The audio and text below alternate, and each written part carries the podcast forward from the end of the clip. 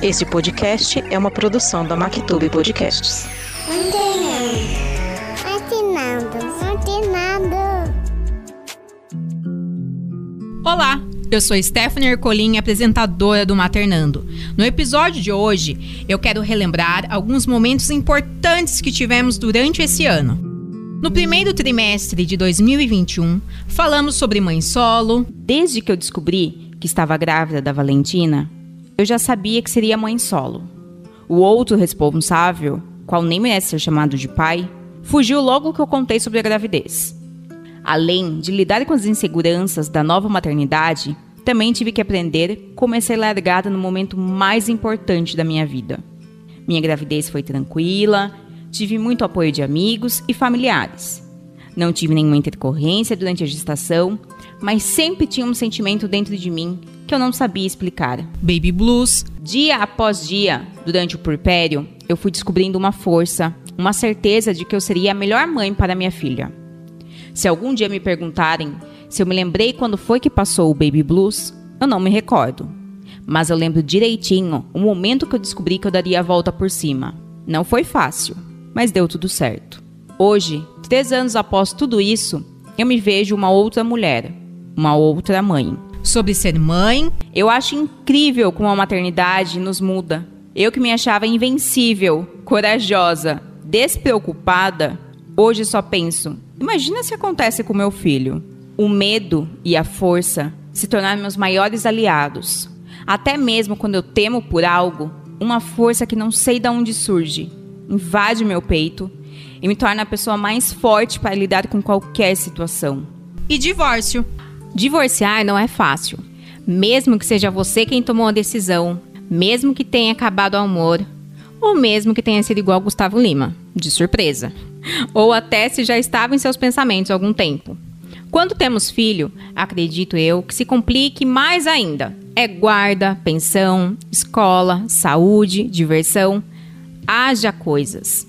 Porém, o que eu quero te falar hoje é que antes de agirem pela emoção de vocês, pensem nos filhos. Contamos também com lindos relatos de nossos seguidores e seguidoras. Recebemos também o Tenente Bahia. Eu não quero ser o herói, longe disso. Eu não quero ser o maior exemplo de pai. Eu quero ser sim o melhor exemplo de pai para minha filha. Mas é engraçado que isso toca muitas mães, toca muitas mulheres. Dr. TikTok. Foi, foi uma delícia. E no primeiro TikTok que a gente fez, já deu mais de 70 mil visualiza- visualizações. Que foi o primeiro vídeo. Foi o primeiro vídeo. Que legal. E como ela dançava, já tinha o TikTok e não dava tanta repercussão dela, mesmo ela sabendo dançar, essas coisas, ela falou: não é possível, você deu muita sorte. O TikTok é isso, é sorte. Falei, não tem problema. Se foi sorte, vamos fazer mais um.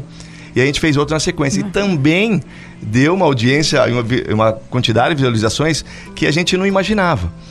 E aquela energia entre nós, aquela troca foi tão gostoso, Stefano, tão gostoso, que eu comecei a querer mais e ela também. E isso nos aproximou e fez ela re- realmente levantar e fazer o que ela mais gostosa, gostava. Ivana Bach. São muitos os desafios para ser mulher no Brasil, né? Ah, a gente tem uma jornada bem difícil aí. E não é discurso feminista. Não, a gente sabe, os números provam o quanto a gente tem que lutar. É, é cultural, a mulher. É, é questão de um século aí que a gente conquistou o direito a voto.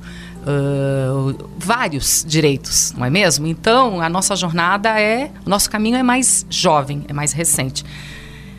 Ah, eu acredito que as- eh, dentro dessa dificuldade eh, as mulheres encontram eh, esses obstáculos sendo empreendendo, sendo como CLT. Principalmente quando a gente se torna mãe, porque é aquela velha frase clichê que faz todo sentido. Quando nasce uma mãe, nasce uma mulher culpada, não é mesmo, É, Stephanie? Eu é acredito verdade. que você viva isso. E nossos queridos pais de primeira viagem.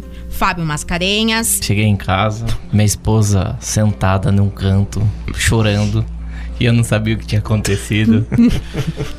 e ela me deu essa linda notícia que estava grávida.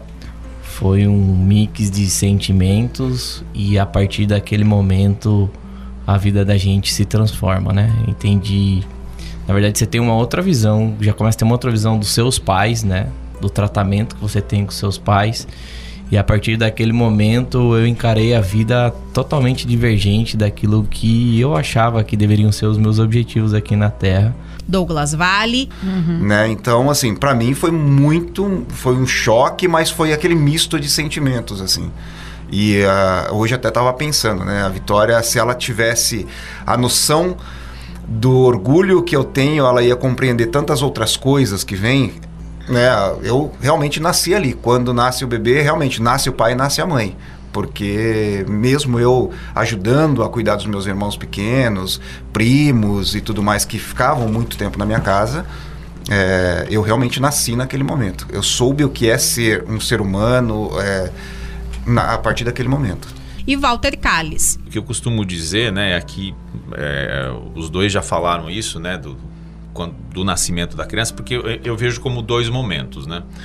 Primeiro, quando você recebe a notícia, você tem, já te dá uma um choque de realidade e de nova visão de mundo e tudo mais, e você realmente revisitar todos os seus valores e por que, que você está aqui, o que, que você está fazendo e qual que é o seu objetivo. Mas quando o bebê sai da barriga da mãe e você olha para ele, é outra sensação. É outro sentimento, é uma outra coisa. Então aquilo que você achava que você já tinha um sentimento de amor, você fala, não, não é nada. A hora que você olha e vê E para encerrar esse ano, nada como um relato. E dessa vez, um relato meu. Vamos lá?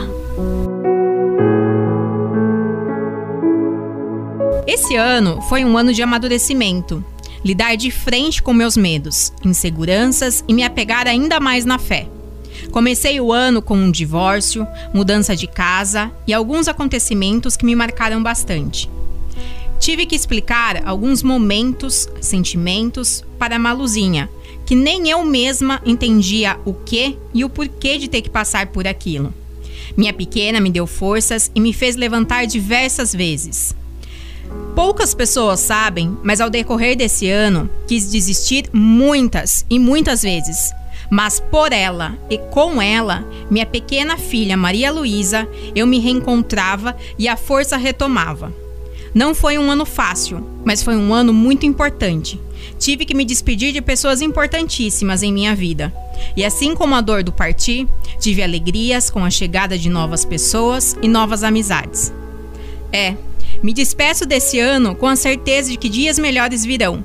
E muito feliz por ter vocês que me acompanharam no decorrer desse ano. Espero vocês em 2022. Um grande beijo e até o ano que vem.